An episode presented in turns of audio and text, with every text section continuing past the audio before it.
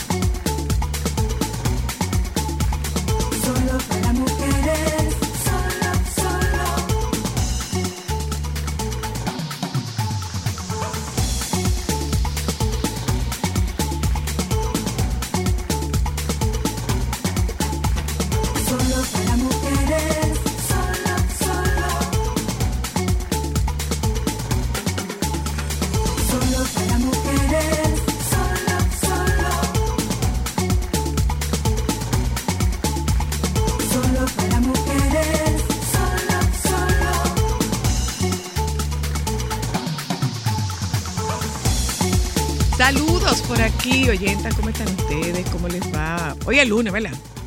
Lunes, 6 de febrero. No sé si se dieron cuenta que esto va rápido. Pero como nosotros vivimos quejándonos de que eh, enero es lento, ahora nos vamos a quejar de que febrero es rápido. No nos vamos a quejar de que febrero es rápido, no podemos quejar de eso. ¿eh? Saludos nuevamente, buenas tardes. Aquí estamos para compartir con ustedes nuestro programa de esta tarde. Eh, no es de greña que estoy tipo Doña Consuelo, es que me estoy dejando crecer los cabellos otra vez, para pelármelo. Pero, no estoy- pero aquí entre usted y yo, entre ustedes y yo, le adelanto lo siguiente. Eh, ustedes escucharon que Doña Consuelo paga un, gasta un dinero en salón y en productos para el cabello. Para la cara no, pero para el cabello sí. A propósito, señores, qué buen programa ese programa de Doña Consuelo. Qué buen programa, ese programa con Doña Consuelo. Nos han solicitado, hola Alejandro, hola Joan, eh, eh, nos han solicitado que invitemos al doctor Nieves. El doctor Nieves está en la agenda. Lo que pasa es que conseguir que el doctor Nieves pueda venir aquí, eh, eso, eso es más difícil que sacar un permiso para un niño en la Procuraduría. Porque hay que hablar con Juana. No, con Juana no, con Juana vamos bien. Pero hay que ver si, si se lo permiten su migraña, toda la clase que él da. O sea, eh, si el pluripicoteo lo deja venir y sentarse con nosotras aquí. Eh, ya nosotros hicimos el primer abordaje, seguiremos insistiendo para traer al, al- doctor Nieves. Habíamos hecho la invitación a Julio Martínez Pozo, pero yo creo que Julio no, no va a caer en eso.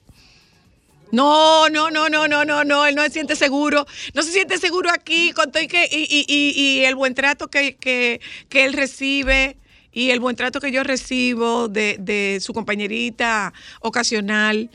Y vamos a insistir en Julio, vamos insistiendo en Julio, y en su vino caro, y en su sombrero, y en su golf. No, vino no le vamos a poner. ¿Cómo que vino? Que lo traiga él. Pues nosotros no alcanzamos para comprarle vino del, del que él bebe. Nuestro presupuesto no alcanza para eso. No vamos a descuadrar. Nos vamos a descuadrar. Señores, si alguien de para allá afuera eh, de los Estados Unidos está en contacto con nosotros, miren, llámenos y déjenos saber cómo es que ustedes lo están haciendo. Porque es una, es una situación, eh, eh, dice que la, la marmota hizo la predicción de que el invierno va a durar seis semanas más en los Estados Unidos. Seis semanas más, o sea, le quedan seis semanas todavía. Se supone que eh, debe terminar el el 21 de marzo debe terminar eh, el invierno, pero eh, hay una cosa muy particular. Esto dice que la marmota Phil predice que el invierno durará seis semanas más en Estados Unidos. Como cada 2 de febrero se ha celebrado el Día de la Marmota, el festejo en Estados Unidos en el que, según el comportamiento del animal, entre comillas, se predice si se adelantará o no la primavera. Eh, la marmota Phil, eh, el famoso animal de Punxsutawney, ha pronosticado que todavía le quedan seis semanas más de frío a, a los Estados Unidos. Pero no será de este frío ártico, no será de este frío polar, señores, por el amor de Dios. Wow. Wow, wow. Oye, esta, Bárbara, ella salía con seis gente distinta para no pagar comida. Barbaraza, barbaraza. Dice esta noticia que eh, una joven confesó que tenía seis citas a la semana para no gastar en comida. Ella se hizo viral, gracias amor, ella se hizo viral en TikTok porque explicó que estuvo dos años yendo a citas seis veces por semana para ahorrarse la comida y generó un intenso debate en redes sociales. Aunque ya no es una práctica tan común, todavía existen personas que prefieren pagar por la comida de su acompañante cuando van a una cita. Con este pensamiento, Vivian Tu, Your Rich BFF, influencer y especialista en finanzas personales de 28 años, decidió ahorrarse el dinero que tenía destinado a su alimentación y comenzó a ir a citas seis días a la semana. Pude ahorrar entre 50 y 100 dólares semanal. No está mal. 250, 500 dijo la joven en su video de TikTok que rápidamente se volvió viral y que desató un debate entre los usuarios de, usuarios de la red social. Aunque algunos la defienden por ser una mujer empoderada e inteligente, otros cuestionaron el fondo ético de su actuar. Sin embargo, en entrevista con Elite Daily, Vivian eh, contó que cuando se mudó a Nueva York por primera vez, como cualquier persona entre sus 20 y 22 años, comenzó a salir en citas y a conocer gente y fue en ese momento que se dio cuenta que en una ciudad tan cara como la Gran Manzana, el dinero que destinaba a comida se redujo notoriamente al salir a más citas. La influencer que se dedica a dar consejos de finanzas personales en sus redes sociales y que tuvo un paso por Wall Street, confesó que el video que se viralizó fue una broma que se le ocurrió cuando pensó, si salgo dos veces por semana en citas, no debería haber aumentado mi presupuesto. Fue así como publicó sus frases, su video con frases como, cuando dicen que las mujeres son malas con el dinero, pero solías tener seis citas a la semana para evitar pagar la compra. Y es que la mujer, aunque ganaba 95 mil dólares al año, todavía era un presupuesto acotado para vivir en Manhattan. Ay, para vivir en Manhattan. Oh, y comprar en los supermercados de su barrio. Para aclarar de una vez por todas, no comencé a tener citas solo por comida, dijo confesando que creía que de hecho esta práctica no era una gran idea. Claro que no es una gran idea, porque tiene que gastar muchísimo cuarto en arreglarse. No obstante, reveló que estaba ahorrando un monto considerable por sus porque sus acompañantes rara vez la dejaban pagar. También contó que hay formas más estratégicas de ahorrar dinero, pero que fue divertido tener citas y ahorrar dinero, aunque podría no funcionar para todos. Y ella no se iba a gastar más en arreglarse, porque a ese, a ese nivel, eh, en Manhattan, eh, salir cuesta. Eso cuesta un dinero, señores. Eso cuesta un dinero, dígole yo. Eh, por otro lado, el mundo se levanta con una noticia terrible, terrible, terrible, terrible. Antes de entrar ahí, Alejandro y Joan le mandaron un teléfono para nosotros contactarnos con Thais Herrera, ¿verdad? Señores, ustedes se acuerdan que esa mujer subió el Himalaya y estuvo aquí y el Himalaya ella lo hizo con su hijo. ¿Se acuerdan? Ella estuvo aquí con nosotros. Pues adivinen qué. Ella ahora no sé para dónde que va. Pero lo, sí, lo que sí le puedo decir es, ella va para el Polo Norte, pero su entrenamiento eh, consta, entre otras cosas, de meterse en un, en un hoyo con una temperatura de menos 30 grados Celsius para darse un chapuzón tipo Putin. No, no, ella tiene, ella tiene un traje, pero por más traje que tenga son 31 grados Celsius, menos 31 grados Celsius para allá abajo para meterse ahí adentro. Entonces nosotros vamos a hablar con, vamos a hablar con, con Thais en la tarde de hoy, manifestando y expresando nuestra solidaridad con el pueblo turco y con el pueblo sirio. Eh, un seísmo de 7,8 con una duración de más de un minuto eh, ha ocasionado, eh, tiene consecuencias de, de desastre, consecuencias devastadoras, con el gravísimo inconveniente, señores, de que esto es en momentos en que en Turquía y en Siria están en invierno, con temperaturas muy bajas, con nevadas, y esto dificulta todavía más las labores de, rescate y las labores de recuperación de cuerpos. Hasta esta mañana pasaban de los de las mil personas eh, fallecidas y se ven los eh, se ven los videos. En los videos se ve cómo cómo eh, se va produciendo estos, estos derrumbes de edificios. En momentos en que hay no uno, sino un segundo un segundo, eh, un segundo terremoto. Son imágenes desoladoras y, y hay más edificios colapsados tras el segundo terremoto. Expertos recatistas han partido de Moscú, estarían llegando a destinos en minutos.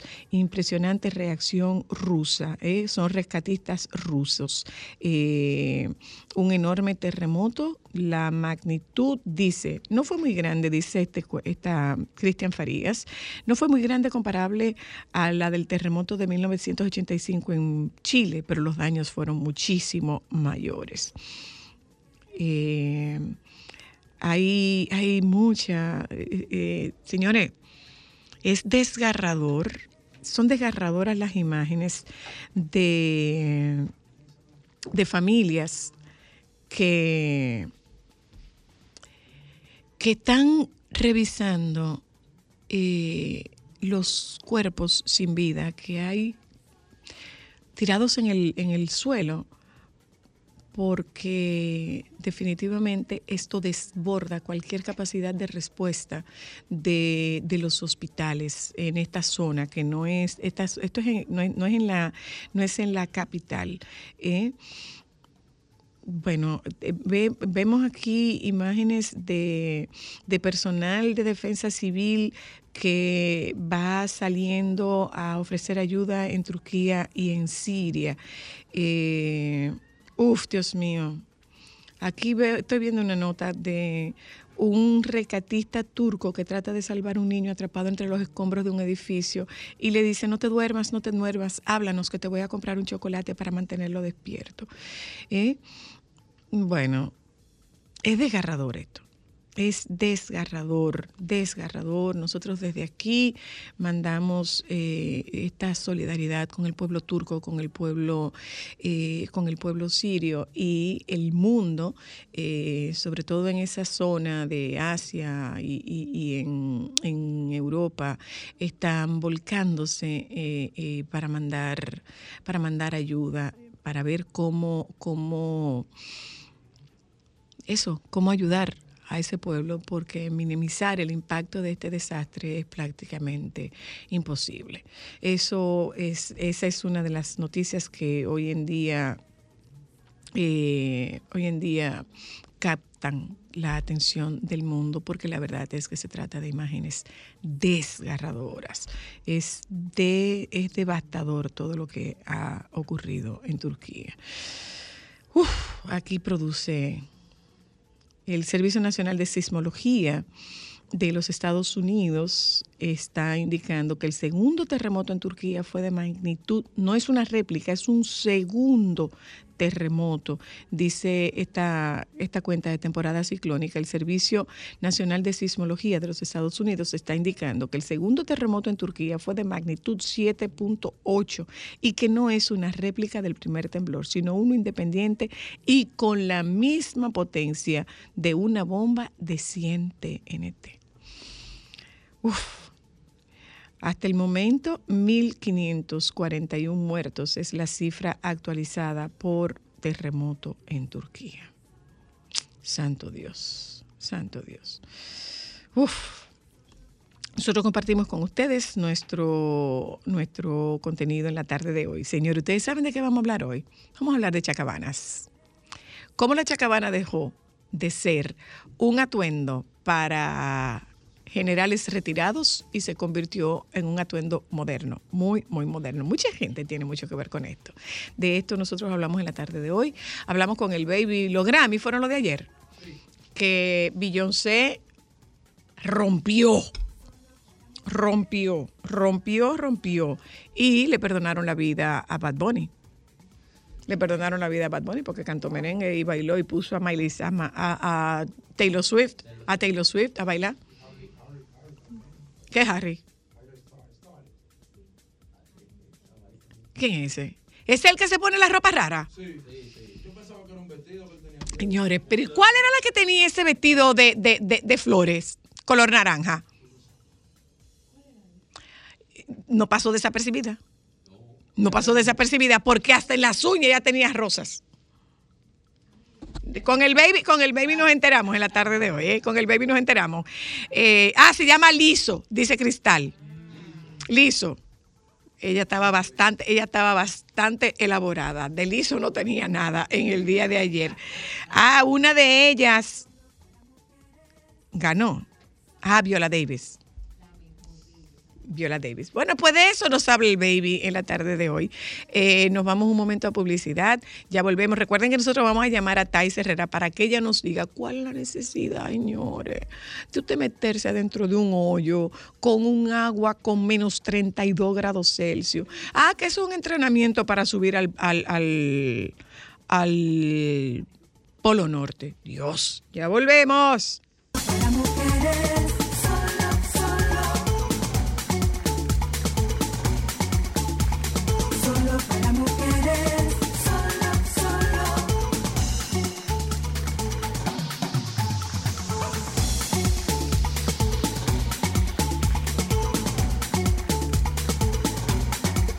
Yo insisto que hay gente extrema, extremísima y está Thais. Dime, Thais. Dime, Thais. Dime, Thais, por el amor de Jesucristo, dímelo. Ay, Dios mío. Hola, soy la comandante. ¿Cómo están por allá? Todo bien, mi vida. Bueno, más, más calientico que tú, por lo menos. Sí, sí, sí. Yo, yo ya llegando al país, recién, ah, justo llegando al país, pero, pero sí, pasé frío, pasé frío. O sea, porque tú estás en entrenamiento, todavía tú no has hecho ascenso. Todavía no. Estoy entrenando para ir al Polo Norte, para llevar por primera vez en la historia la bandera dominicana al Polo Norte, pero la travesía es en abril. Eh, de hecho, esta preparación es porque todavía me falta comprar equipo, me, fal- me falta entrenar todavía eh, para poder hacer eh, lo que es esa expedición. Ok, cuéntanos en qué consiste esta expedición y en qué consiste este entrenamiento. ¿Quiénes son? eh, ¿Quiénes te acompañan y quiénes eh, guían este entrenamiento? Yo estoy entrenando para llevar, como te decía, por primera vez la bandera dominicana al Polo Norte, o sea, el grado 90, ya arribota en el mundo, si ves el... Ah, pero el espérate, tú, tú estás aquí, Thais. Sí. No, pero nosotros podemos llamarte ahora. Espérate, te vamos a llamar, te vamos a llamar por teléfono. Te vamos a llamar por teléfono, ¿eh? Ok. Perfecto. Te vamos a sí. llamar por teléfono. Vamos a cerrar aquí un momentico. Joan, tú tienes el número ahí, ¿verdad? Tienes el número ahí. Vamos a llamar a Tai por teléfono. Eh, si usted está en contacto con nosotros en este momento, estamos estableciendo, perdonando la redundancia, contacto con... Es alpinista, es eh, triatleta Thais Herrera, que está en, ahí tenemos foto de Thais, eso fue en el Himalaya, pero Thais está ahora mismo haciendo entrenamiento para, eh, como dice ella, como nos ha dicho ella, llevar la bandera dominicana por primera vez hasta el Polo Norte. Y es un, un entrenamiento bastante, bastante, bastante intenso. Estamos tratando de localizar a de localizar a Thais. Ya, ya la tenemos. Ahora sí, cuéntanos, Thais, ¿en qué consiste este, este entrenamiento? Bueno, pues yo estaba entrenando en Ely, Minnesota, a unas temperaturas entre menos 30 y menos 40 grados Celsius. Por primera vez. Ay, sí, un frío. un frío que no Uy. para dominicano. Uy. Poniéndome por primera vez esquíes, que yo nunca he esquiado, porque el objetivo es esquiar el último grado hasta el Polo Norte. Explícanos eso, ¿cómo es eso? Explícanos. Bueno, en abril yo me uno a una expedición junto a, junto a Polar Explorers, que es una compañía de Estados Unidos con más de 20 años eh, llevando aventureros al Polo Norte y al Polo Sur. Y entonces vamos a estar esquiando desde el grado 89 hasta el grado 90, unos 120 kilómetros más o menos en esquís eh, en el océano Ártico. Es decir, el, el Polo Norte no es tierra, sino que es, eh, está en hielo, o sea, en un mar que se ha Oh, congelado. Ok. Y con tema del calentamiento global, eh, cada vez es menos posible hacer esta expedición y por eso entonces es tan importante el entrenamiento, incluso cómo salir si uno se cae dentro del, del océano por esto del deshielo, cómo poder salir y demás. Por eso el video que anda en las redes, yo adentro de un, eh, de un bloque, de un huequito de hielo, porque es que si se descongela el, eh, o si paso por alguna parte y me caigo, tengo que poder salir. Ok, es que no es montaña, es el mar. Es el mar, exacto. Ok, ok. Y, y con todo este, con todas estas cosas y con todos estos aperos y todo tu equipo, Sí, con todo. Uno anda con, con todo el, pues obvio con todo lo del frío, porque se manejan temperaturas bastante bajas. Y entonces también hay que llevar un trineo, que en este caso se estima unas 60, 65 libras aproximadamente, entre comida, casa de campaña, combustible, todo lo que se necesita para poder sobrevivir en, en, esa, en ese clima tan extremo. ¿cuántas personas hacen este recorrido contigo, Thais? En el equipo son somos unos seis participantes más tres guías, o sea, somos unas nueve personas que vamos a estar desde el día 15 de abril. Eh, estimamos poder hacer el recorrido entre 10 y 12 días, más o menos. Soy yo la única dominicana que estoy formando parte del equipo. Y de hecho, eh, este, esto que voy a hacer, ir al, al Polo Norte, eh, junto con lo que ya conoces que hago de montañas y también el plan de ir al Polo Sur, lo han hecho en el mundo unas 74 personas Wow. solamente. Wow. Y, Que es hacer la, hacer esas, perdón, hacer las siete cumbres más altas de cada continente y los dos polos, que se llama Explorers Grand Slam. ¿Y quiénes, quiénes eh, eh, comparten, quiénes conducen este entrenamiento? Se llama Polar Explorers la, la compañía. El- son personas con muchísima experiencia. De hecho, la, la señora con la que yo estaba entrenando ahora eh, está desde el 2000 eh, viajando con expediciones al Polo Norte. Tiene muchísima experiencia y, y la importancia de este entrenamiento que yo hice es que, bueno, eh, aprendo no solamente sobre el, el- el manejo eh, del clima, sino sobre mí como ser humano eh, esquiando cuando me da calor, cómo, cómo protegerme. Por ejemplo, todavía tengo la- las puntitas de los dedos, la- las siento súper sensibles por el tema del frío, Wow. porque es muy, muy fuerte. Eh, yo que no había esquiado, ya tú sabes, hay unos cuantos videos de yo dándome tallones,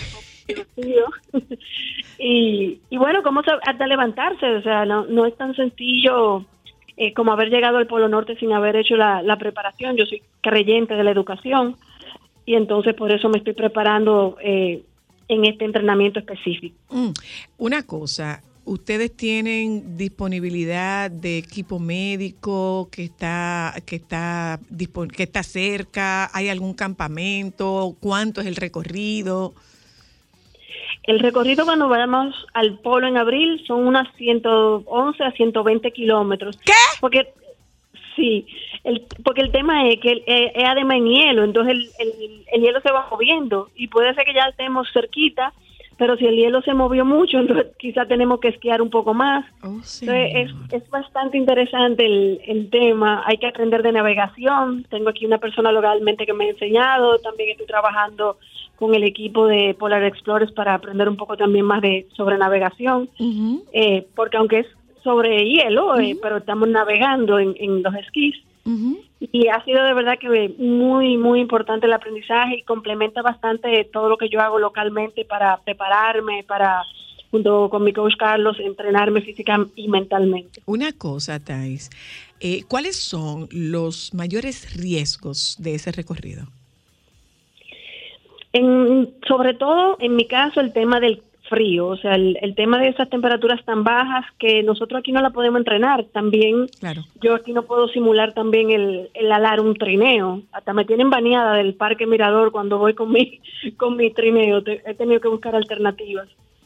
Entonces, eh, eh, eh, es bastante retador porque uno no tiene las condiciones. Ando ahora conversando con una empresa de alimentos para que me preste un freezer para poder ir a trabajar. Por ejemplo, es dificilísimo con, con los sobreguantes, con los mitones, subir zippers, eh, abrir cosas, cosas que son tan sencillas en el día a día, claro. sin guantes. Pero que no te puede quitar los guantes porque te congela.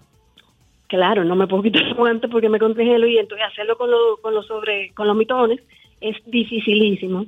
Entonces uno, la gente no, no entiende la complicación, pero es bastante demandante. Aquí ando entre- en la casa también entrenando, incluso como cómo hasta hacer eh, pipí en la tienda Claro de que eso te iba a no preguntar. y el número uno y el número dos, ¿cómo va a ser? El número uno se supone que es una botellita y yo no lo he logrado. Entonces, ya tú sabes, me he, pas- me he pasado la semana en eso, entrenando entrenando para no, no tener que salir de la casa de campaña. ¿Y el número dos? Eh, el número dos es ajá, en el océano. Se, se coge una parte de, o sea, el papel y eso se, se saca, pero lo demás se deja ya ahí. En este caso, en esta expedición en específico. Pero se te congela los Países Bajos, ¿no?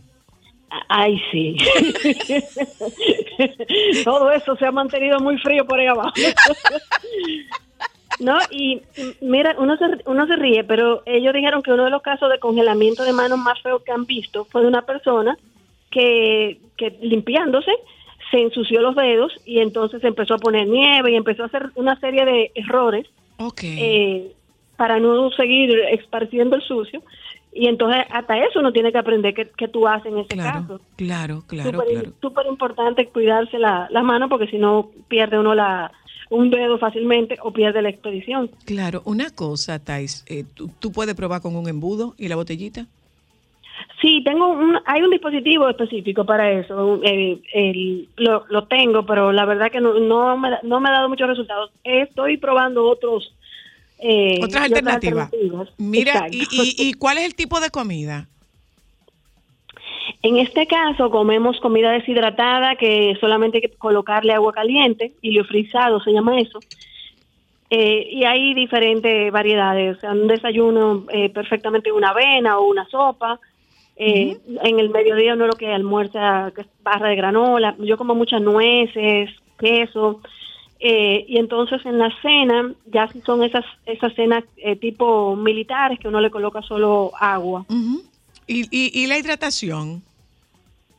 el agua entonces del hielo o de la nieve derretimos y entonces eh, en la caminata uno se consume aproximadamente entre un litro, un litro y medio y hay que garantizar eh, tomar por lo menos cuatro al día, cuatro litros de agua. Bueno. Wow, mucho. Sí, muchísimo, pero como uno quema, uno quema mucho, como va haciendo el esquí, entonces uno ya eh, quema muchas calorías. Hay que hay que tratar de alimentarse bastante más de lo que uno tiene deseos de hacer. Una pregunta, eh, eh, eh, Thais. Como los osos que tienen que comer cuando hibernan, ¿no tienes tú, no tienen ustedes que eh, subir la, la ingesta y la cantidad de grasa en el cuerpo o es preferible que no? Por lo que, por lo que se supone que condiciones tan extremas te hagan perder. Hay varias teorías y en la mía sí yo yo antes de cualquier expedición eh, aguanto tener unas cuantas libras de, de más, Eh, porque generalmente en, en las montañas o en las expediciones estoy bajando entre 5 y 10 libras más o menos Wow. cuando voy. Entonces eso se recupera bastante rápido cuando uno cuando uno regresa, entonces hay que hay que cuidar la alimentación, pero sí tiene que ser bastante sana, eh, bastante limpia para que uno tenga mucha energía, sobre todo, o sea, eh, poder mantenerse siempre con vitalidad, porque son días demandantes, estamos hablando de jornada de 6 a 8 horas esquiando, Wow. eh, y entonces tú llegas y no es que llega de que ah, llego y me duermo, no, llega y tienes que derretir agua, montar el campamento, y prepararte físicamente para el día siguiente. O sea, descansar un poco, pero al día siguiente vuelve la misma rutina. Tengo dos preguntas muy, muy femeninas. Hidratación y filtro solar. Siempre me pongo filtro solar ¿verdad? en mi casa cuando, cuando no salgo, porque a mí se me mancha bastante la cara y es también una causa de, de cáncer de la piel y mi papá tuvo cáncer de piel, entonces sí me protejo bastante con, con filtro solar. Y la hidratación es básica, o sea, yo tomo agua, a mí no me gusta como sabe el agua de, de nieve, entonces le pongo electrolito o vitamina C para poder mantenerme tomando agua constantemente. ¿Y en la hidratación de la piel? ¿De la cara tan expuesta? Ah, del, eh, sí, me, me pongo eh, crema humectante. Ok. Me- me- la que me llevé ahora se, se congeló y, y fue una locura porque entonces tenía que dormir abrazando mi cremita para Ay, poderme la poner. Vamos a ver si podemos conseguir que sea en aceite, que el aceite no se congela. Déjame eso a mí. Ah, mira qué buena idea. No Déjame eso a mí. ocurrido. Muchas gracias. Déjame eso a mí, déjame eso a mí. Oíste, déjame eso a mí. buenísimo. Te mando un abrazo. Gracias, Thais, y espero que tú te comuniques con nosotros, que nos dejes saber cuándo sales, por favor, para nosotros darle seguimiento. Un abrazo, Muchísimas hermosa. gracias como siempre. Gracias a ti, ¿eh? gracias a ti. Eh, gente, vámonos un momento a publicidad, regresamos de publicidad, hablamos con el baby y ya les conté que eh, hoy vamos a hablar de la chacabana. Eh, actualizando un poco de, noticias, el sujeto que apedreó, el sujeto Olimpia Vidrio que apedreó a la chica que tuvo la, la herida en la frente, ya fue apresado por la policía. Y estuve viendo que el León de San Francisco se presentó por ante la fiscalía en, en la ciudad de San Francisco de Macorís. Esto a propósito de la agresión de este joven en contra de un compañero de la universidad que él entendía que estaba resuelto con decir que lo disculpen, que fue un malentendido y que yo no debía haber hecho eso y que no se debe promover la violencia y que a ese niño le están haciendo bullying. Saludos, baby. Buenas tardes, ¿cómo estamos? ¿Cómo estás tú? Ay, yo estoy muy contento, hija. Cuéntame, ¿te vi? Sí, yo vi, gracias por verlo. Tú sabes que uno, todo es un proceso, una adaptación, porque sé que, mi amor, yo, eh, a mí me gusta mucho hablar, pero no desde tan temprano. Acuérdate que yo me levanto, mi amor, y que yo me tomo mi tiempo, ves, yo espérate, hablo, espérate, no- espérate, espérate. Repite eso, por favor. Mira, yo me levanto a las 7 de la mañana y yo digo la primera palabra cuando llego al teatro a las 9.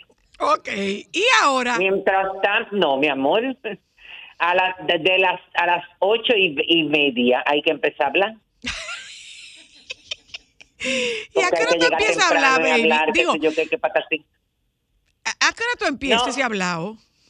No, a las desde las 9 de la mañana, porque que tú sabes que el programa es de 9 a 11, aunque yo ahora voy yo normalmente no me tengo que quedar hasta las 11 porque la última media hora del programa eh, es como una mesa caliente, como Ajá. de debates, de temas, eh, de, de la actualidad y del mundo del espectáculo y la música. Entonces ahí hay como, hay una conductora que es Claribel Adames y entonces ella tiene invitados y eso. Hasta ese momento no me tengo que quedar, pero eh, yo salgo como a las diez y media, pero la verdad es que la pasé súper bien. Al principio empecé lento, mi amor, como que yo estaba como invitado, entonces yo me ponía en un modo como de eh, espectador. Eso es lo que No, el me- cerebro, es lo que el cerebro carga.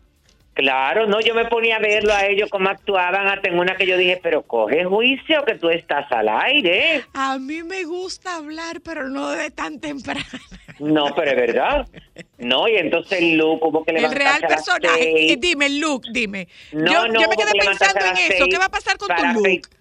Para afeitarme, para el blower, para que sé yo que además, Zoila, yo tengo por costumbre, porque me lo enseñaron en mi casa, que yo no salgo de mi, de mi casa sin comer, porque Mm. tú nunca sabes lo que te puede pasar, ni, ni cómo se te puede complicar el día y después no comes a tiempo. Y ahí que viene que te da la sirimba, se te descompensa, te cae, te... no, entonces yo, oye, me, me levanté y me programé para yo salir de mi casa he eh, desayunado y con todas mis vitaminas ingeridas. Ahora, una pregunta, ¿y la cama hecha y todo? No te pase. Ah, pero tú eres de los que sale dejando la cama sin arreglar. Ay, sí, mi amor. No. Doña Ay, Dulce. sí. ponga No, no, no, no, no, no. Ella no ha podido porque ella intenta. Doña Dulce, sin ponga embargo, control sobre eso, doña ah, Dulce. Óyeme, sin embargo, mi amor, fuera de mi casa, si tú me invitas a tu casa, cuando yo voy a Manuela Tampa, cuando yo voy a cualquier sitio, óyeme, que no sea un hotel, yo la arreglo, mi amor, impecable. Pero en tu casa no. No, pero para nada. Yo hago así, rian, rian, al menos que no vaya una gente, un- como un- una persona que pueda ver, tú ves. Eso es lo único que en mi casa está desordenado, porque eh, eh, tú puedes encontrar desordenado, pero después las otras cosas no, porque recuerda que el orden, lo que uno ve, si las cosas están en orden, eh, eso tú le estás mandando ese mensaje al cerebro de que tu vida también está en orden. Claro que sí.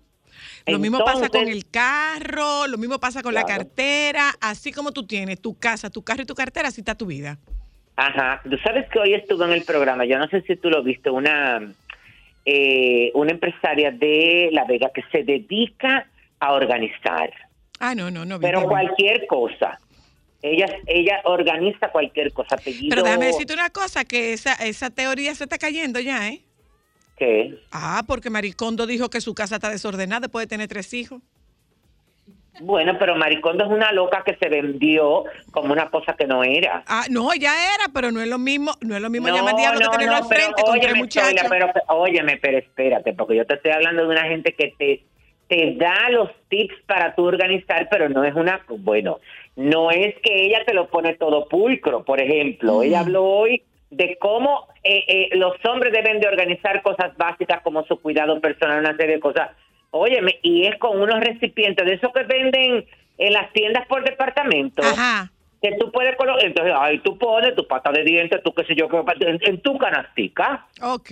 Esa es la manera de organizar, que es una manera, óyeme, que cualquiera la puede adaptar y no es estresante. Es las verdad. corbatas, eh, óyeme, las corbatas, la famosa eh, percha esa que tiene muchas Ajá. divisiones para la corbata, no es que ella te está mandando a hacer algo como que tú no puedes hacer. Y que tú no porque tienes. es muy complicado. No, para nada. Si es lo de los zapatos, óyeme, eh, te complica eh, las cuestiones de, de, de cuando tú tienes que limpiar. Es decir, que eso también me gustó. Y en, pero en ese sentido yo soy como muy organizada.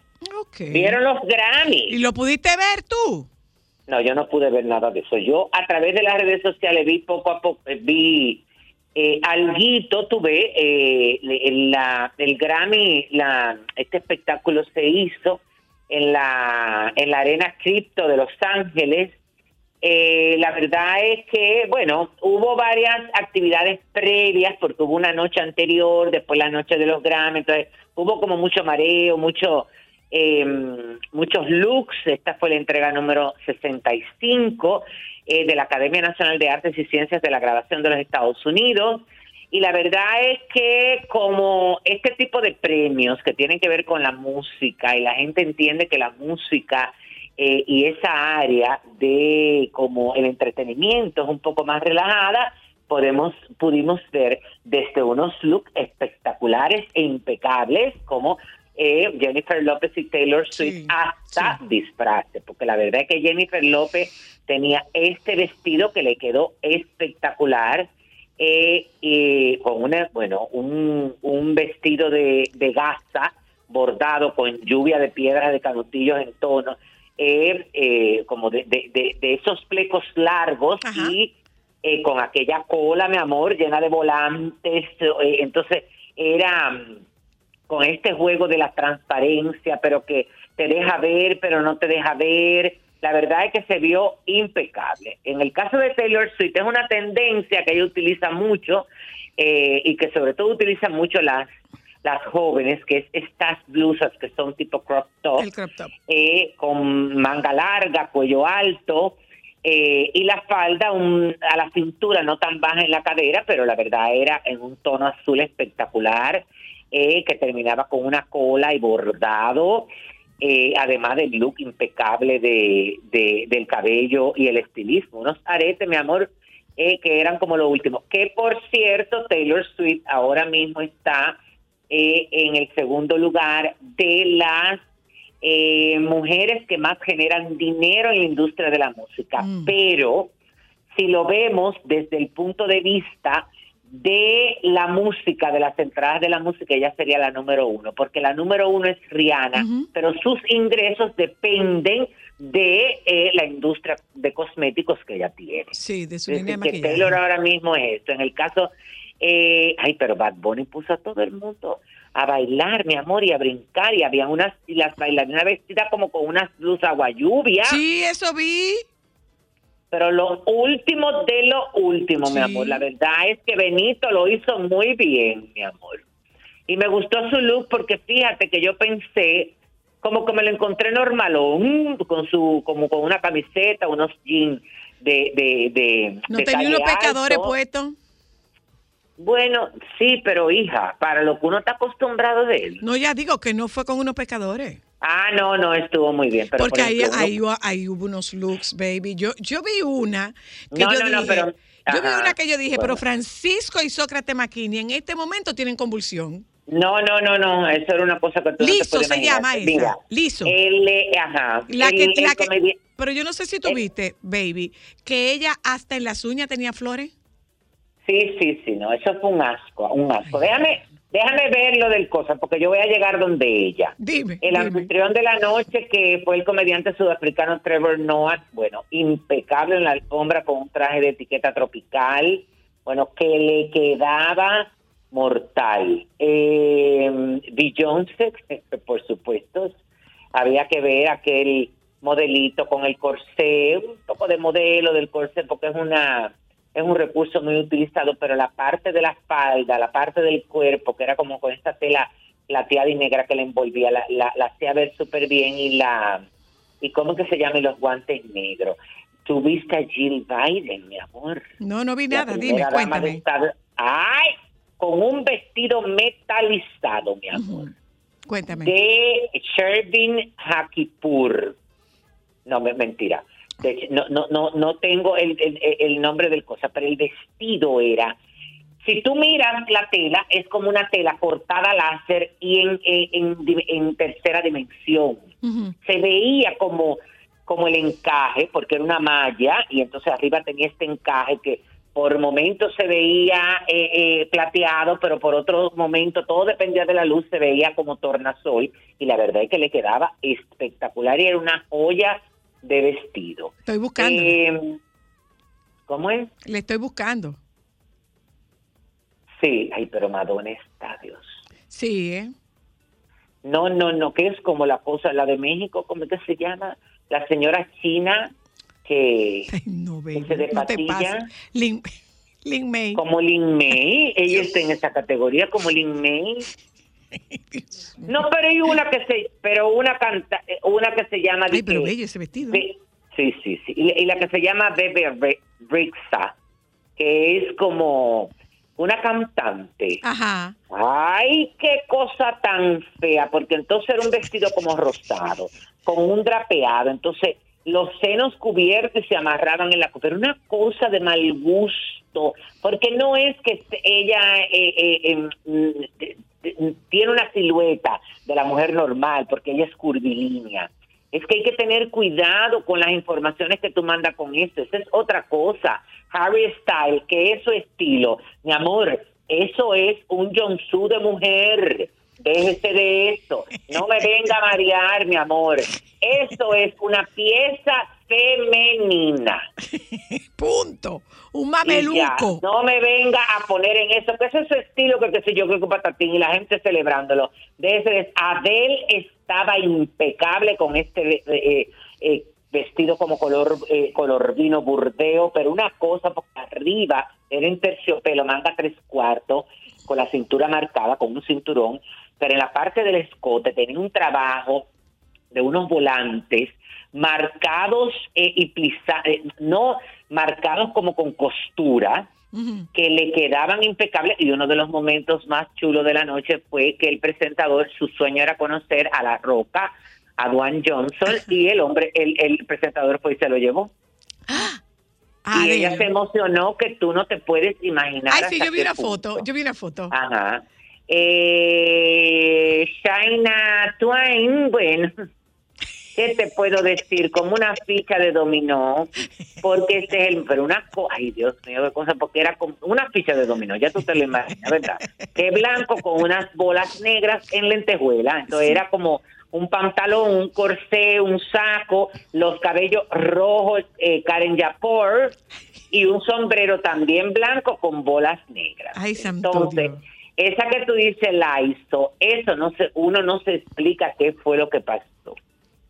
Porque a mí me da la impresión que fue que ella le pasaron, tuve en esos No, no, no, eh, no, no, no, no, no, bosques, no. espera, en, bo- en esos bosques de la China cuando están en, en primavera. Ajá, ajá, no, en la Japón. En la China no, en, Japón, En Japón. En Japón. En Ella la Japón. colgaron Los de cerezos la de Japón, los cerezos de Japón. No, mi amor, no, no, no, no. Hay otro tipo de bosques que es con ese tipo de flor que es como naranja, porque los cerezos son rosados. Ay, ay, ay. Entonces ella la pasaron por ahí y le pusieron eso. Pero tú le viste Pero las uñas, baby. Sí, pero fíjate, óyeme, eso, pero eso es una tendencia, Zoila, lo monocromático que viene de moda. Sí, pero está bien, hijo, pero, pero todo del mismo color, pero si tú te bien, pones no hay problema, mirar- puede ser todo del mismo óyeme, color, pero si te hijo. pones, si te fijas, el vestido no es feo, ni le queda mal. El, lo que no funcionó fue la capa. Dios, baby, que tenía en las flores del vestido, la tenía en las uñas. ¿Ves? Eso es parte de la tendencia, pero después ella se cambió varias veces, mi amor. Ella se puso uno negro, que aquello era una delicia, porque era corto, con dos rabos en los lados. Entonces, ¿Con la dos qué? raya de rhinestone que ¿Con dos debieron qué? haberle... ¿eh? ¿Qué era lo que tenía en los lados? Dos rabos, como dos piezas de tela que caían. Entonces, en el corpiño, eh, eh, óyeme, se supone que habían como unas líneas de rhinestone que era para marcar su cintura. Nunca las líneas fueron derechas. Dios mío. Entonces, después ella se puso otro modelito eh, que este era eh, drapeado plateado Ok. tú ves, corto. Sebastián Yatra, espectacular, mi amor, pero impresionante, óyeme, con un traje eh, que era una combinación de texturas, pero tenía de, de la solapa del lado izquierdo, le salía por debajo una pieza que era como parte de la solapa, bordada en cristales que finalizaba óyeme, y, y, y como que se unía con el pantalón también. Espectacular y su actuación buenísima. Mira, a mí ese, eh, eh, el, el traje de, de- de- de Sebastián Yatra me gusta para copiarlo. Lo único que no me gustó es que ese tipo de pantalones que son como muy anchos, no es el hecho de que sean anchos, sino que el ruedo caiga y se abulte abajo en el zapato. Ok. Eso no me gusta porque me da la impresión de que el pantalón le queda eh, grande. Ok.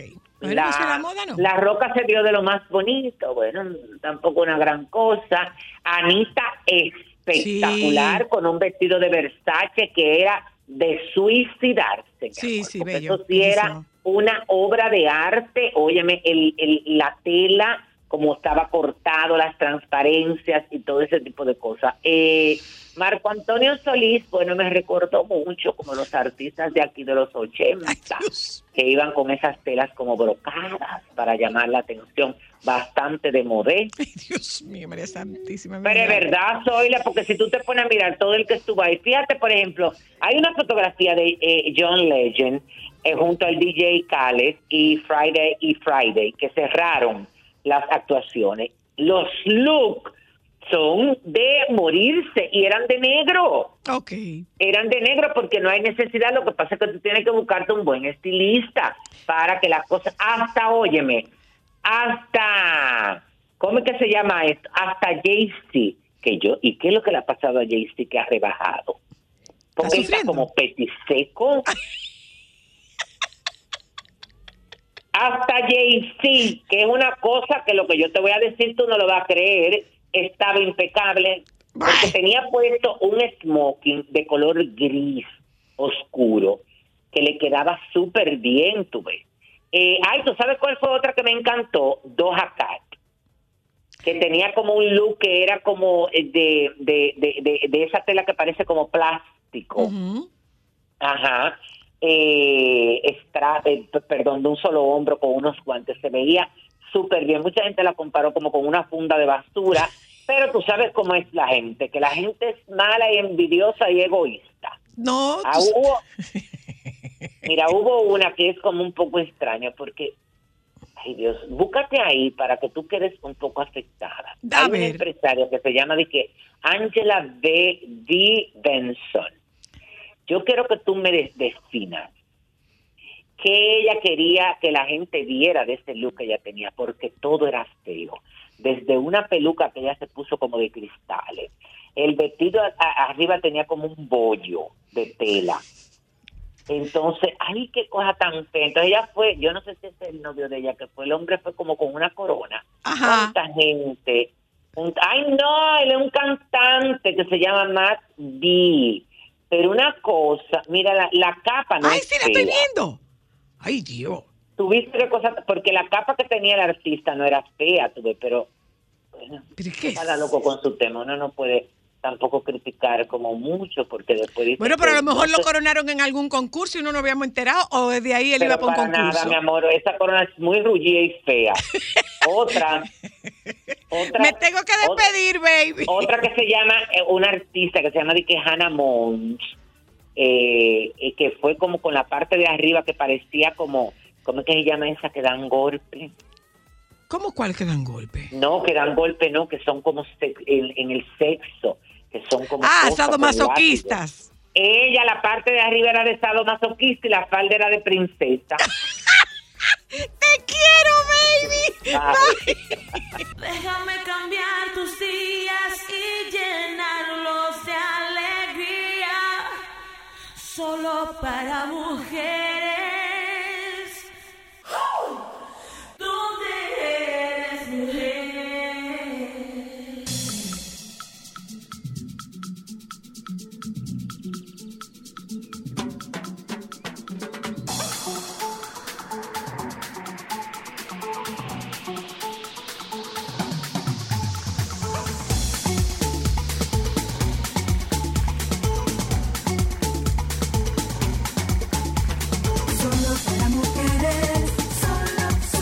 Señores, nosotros en esta parte del programa, la parte final del programa, se la dedicamos en extenso a hablar de la chacabana.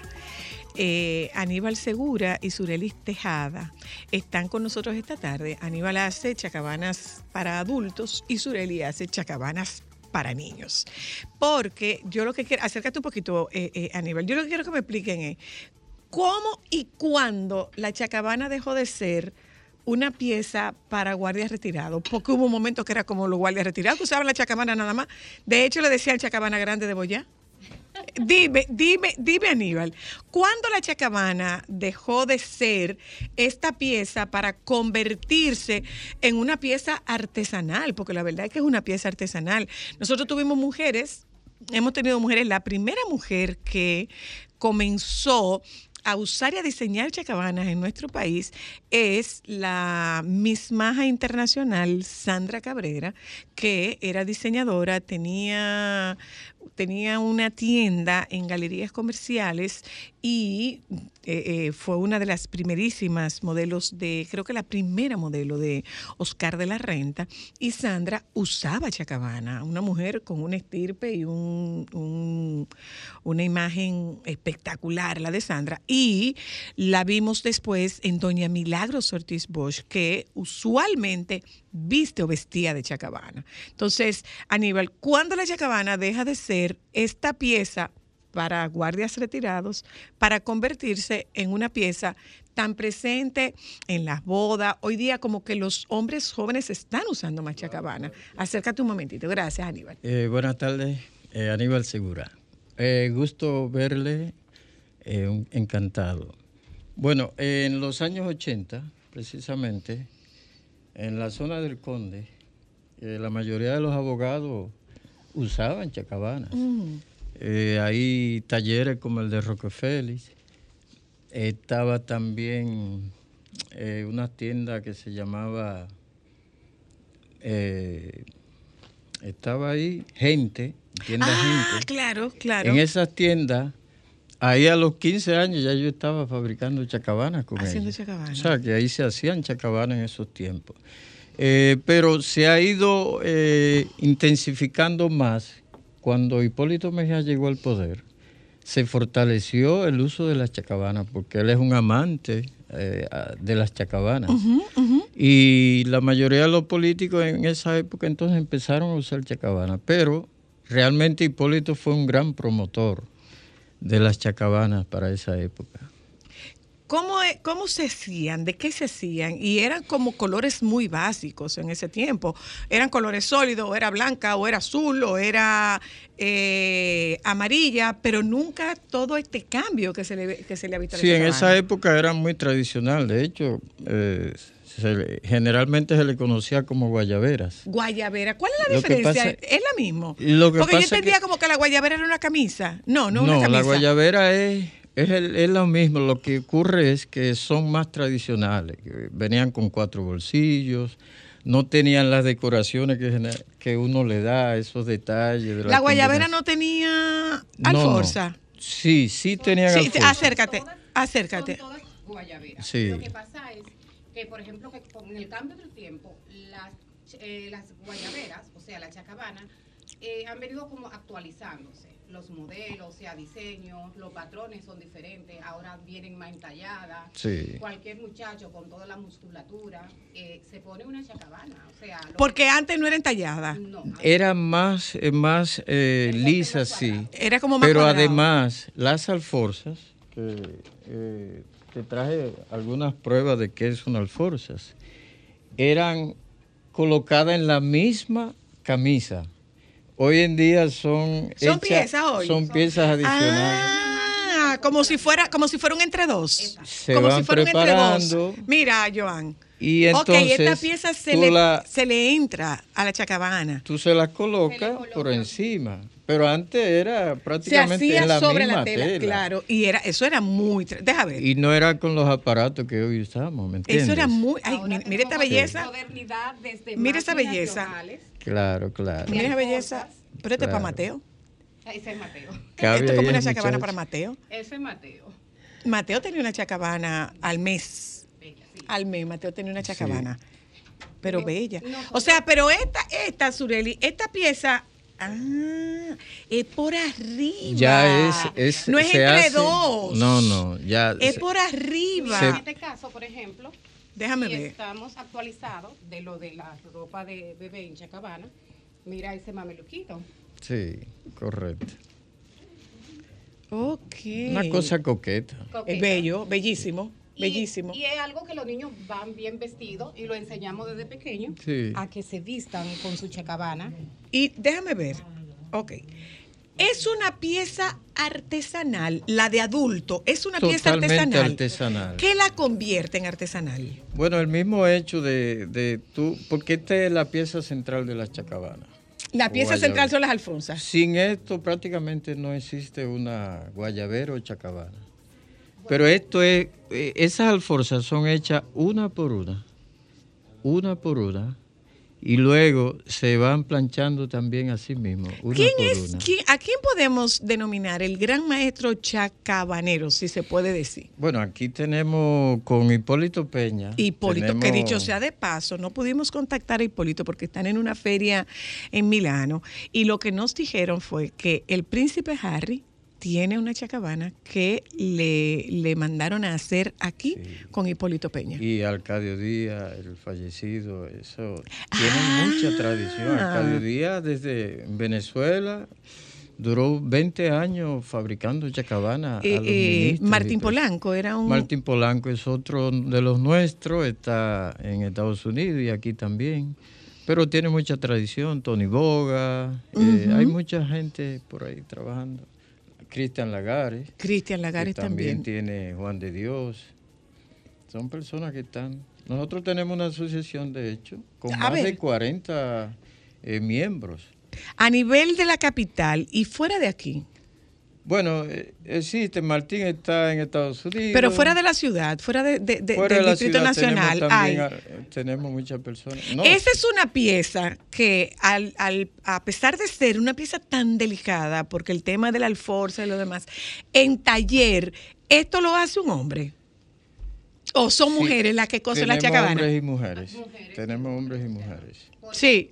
Por ejemplo, en el caso de la chacabana, no solamente es la, eh, la persona que la cose quien la ensambla. O sea, eso tiene un proceso. Tiene, por ejemplo, corte, terminación, o sea, máquina, terminación y todo. O sea, no es. Pero igual, hombre y mujer. Hombre y mujer. Porque, por ejemplo, se piensa como que quien mejor te arma un pantalón es un hombre.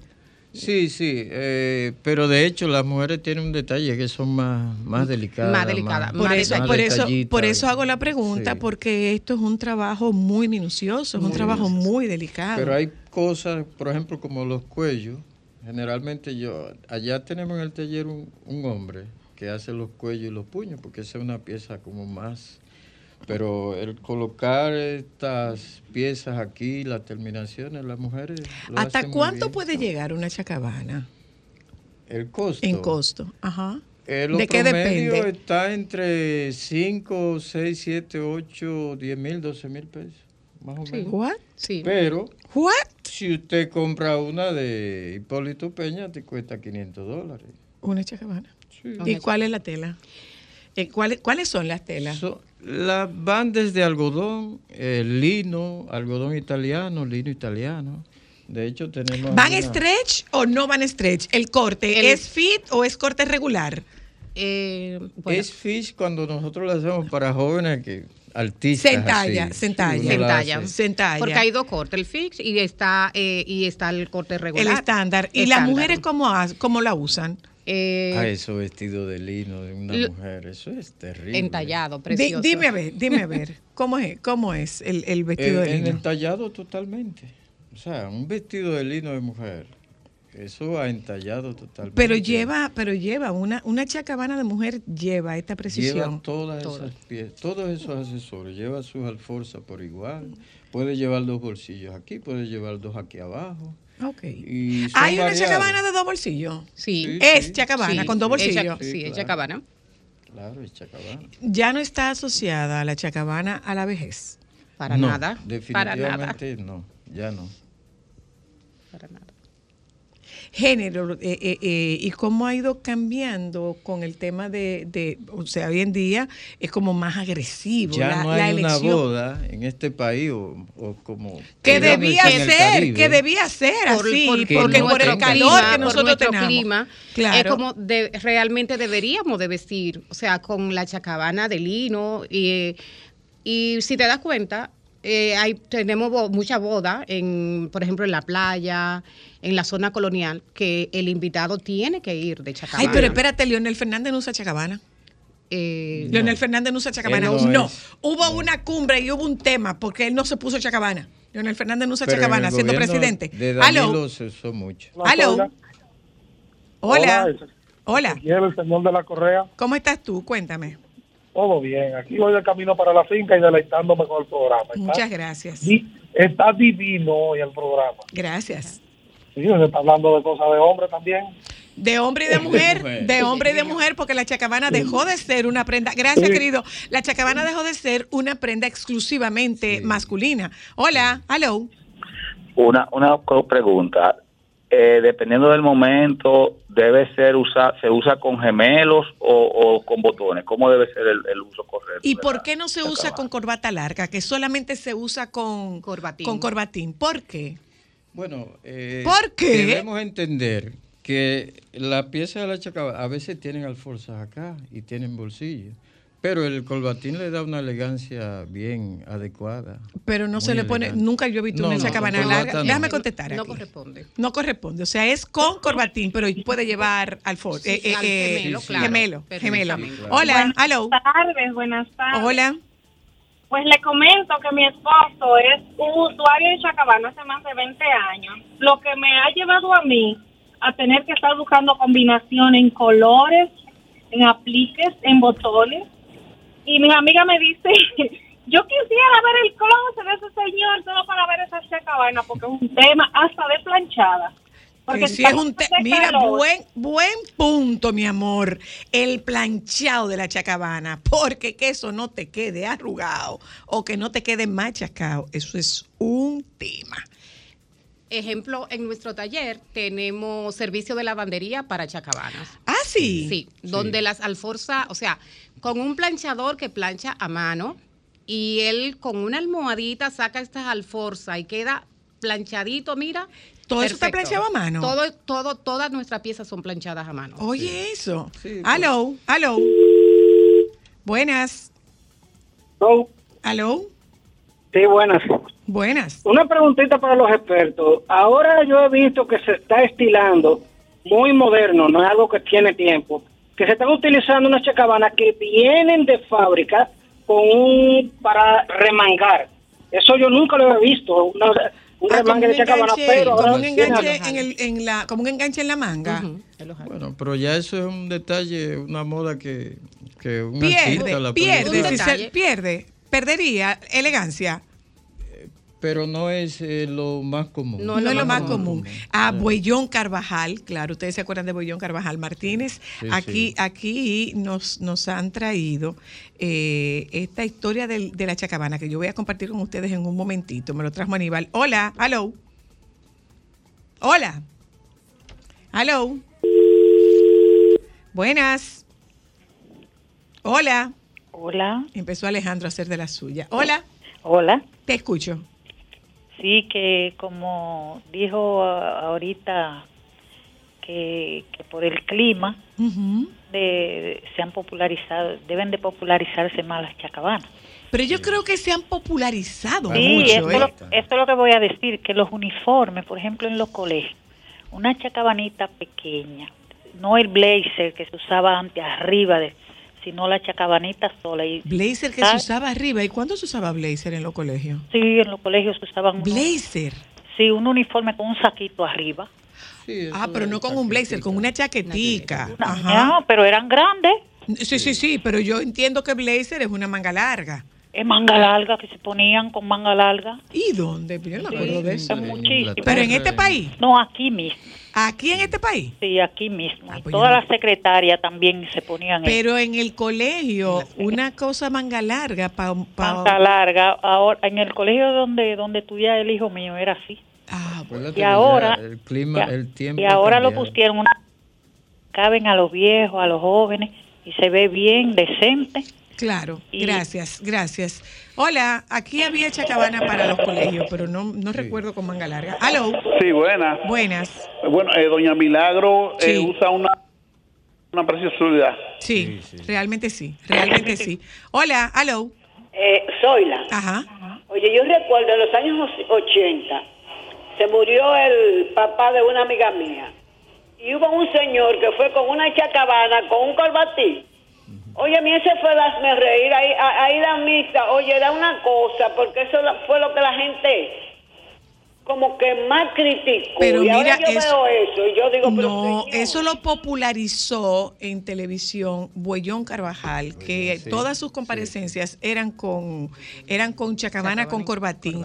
Lo que hoy conocemos como chacabana tiene su origen en las trincheras, esos famosos abrigos militares, el trench coat, esos famosos abrigos militares diseñados especialmente para los oficiales del ejército británico por el señor Thomas Burberry, luego de este recibir el encargo de diseñar una prenda resistente, impermeable y que otorgara libertad de movimiento para que los soldados pudieran usarla en el campo de batalla durante la Primera Guerra Mundial.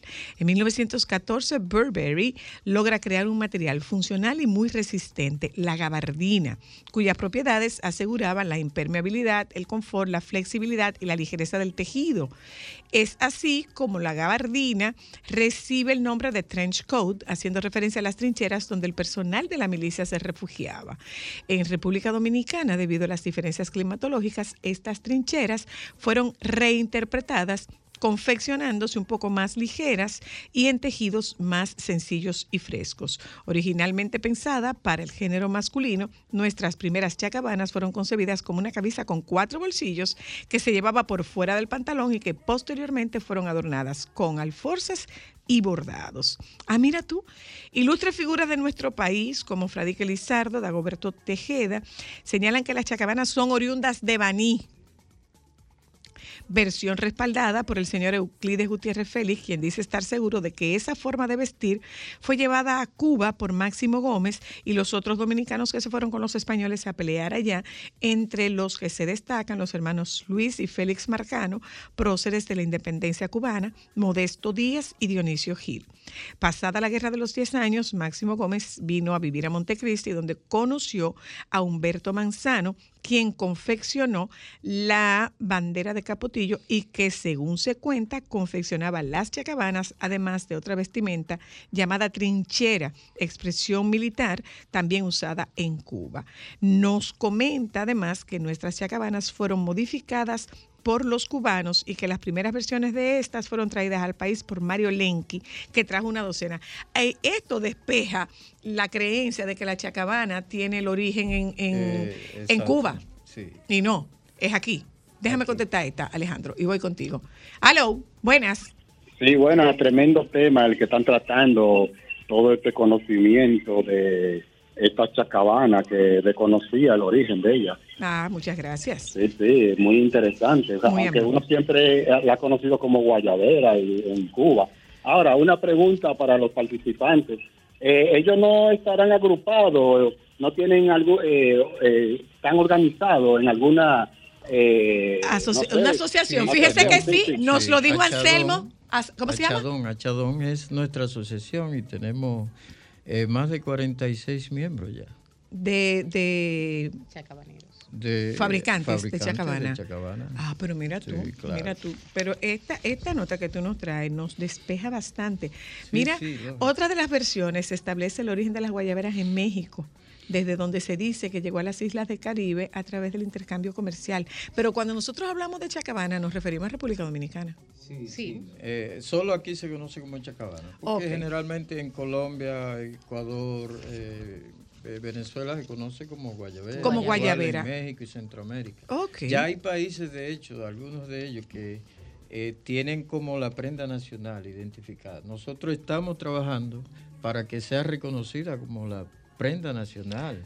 Porque es una marca país. Pero eso Igual debían usarlo. Igual que el cigarrillo, Es igual verdad. que la caña, Es igual verdad. que el béisbol. Es verdad, es, una verdad. marca país. Y se vende en todas partes, porque si, por ejemplo, tú vas a Manhattan, donde está el área de, de- de la, fa- de, la fábrica, Ah, no. de la fábrica, te encuentras en todas las tiendas de, de telas abajo, llenos de dominicanos chacabaneros, Fabricando, fabricando, fabricando chacabana.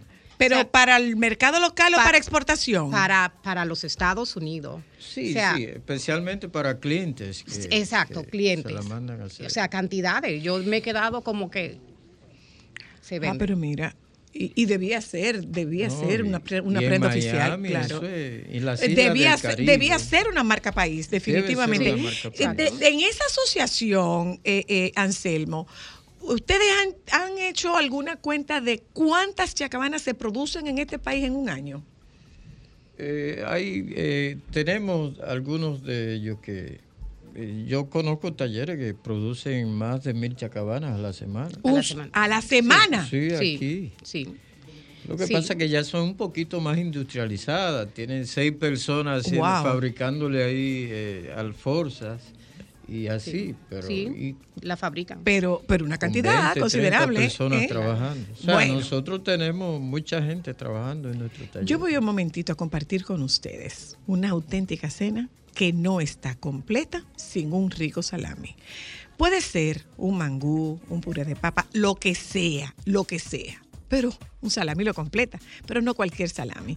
El Génova, ese que tiene sosúa, el que tiene un auténtico sabor. El salami Génova de Sosúa. Sosúa, alimenta tu lado auténtico. Solo para.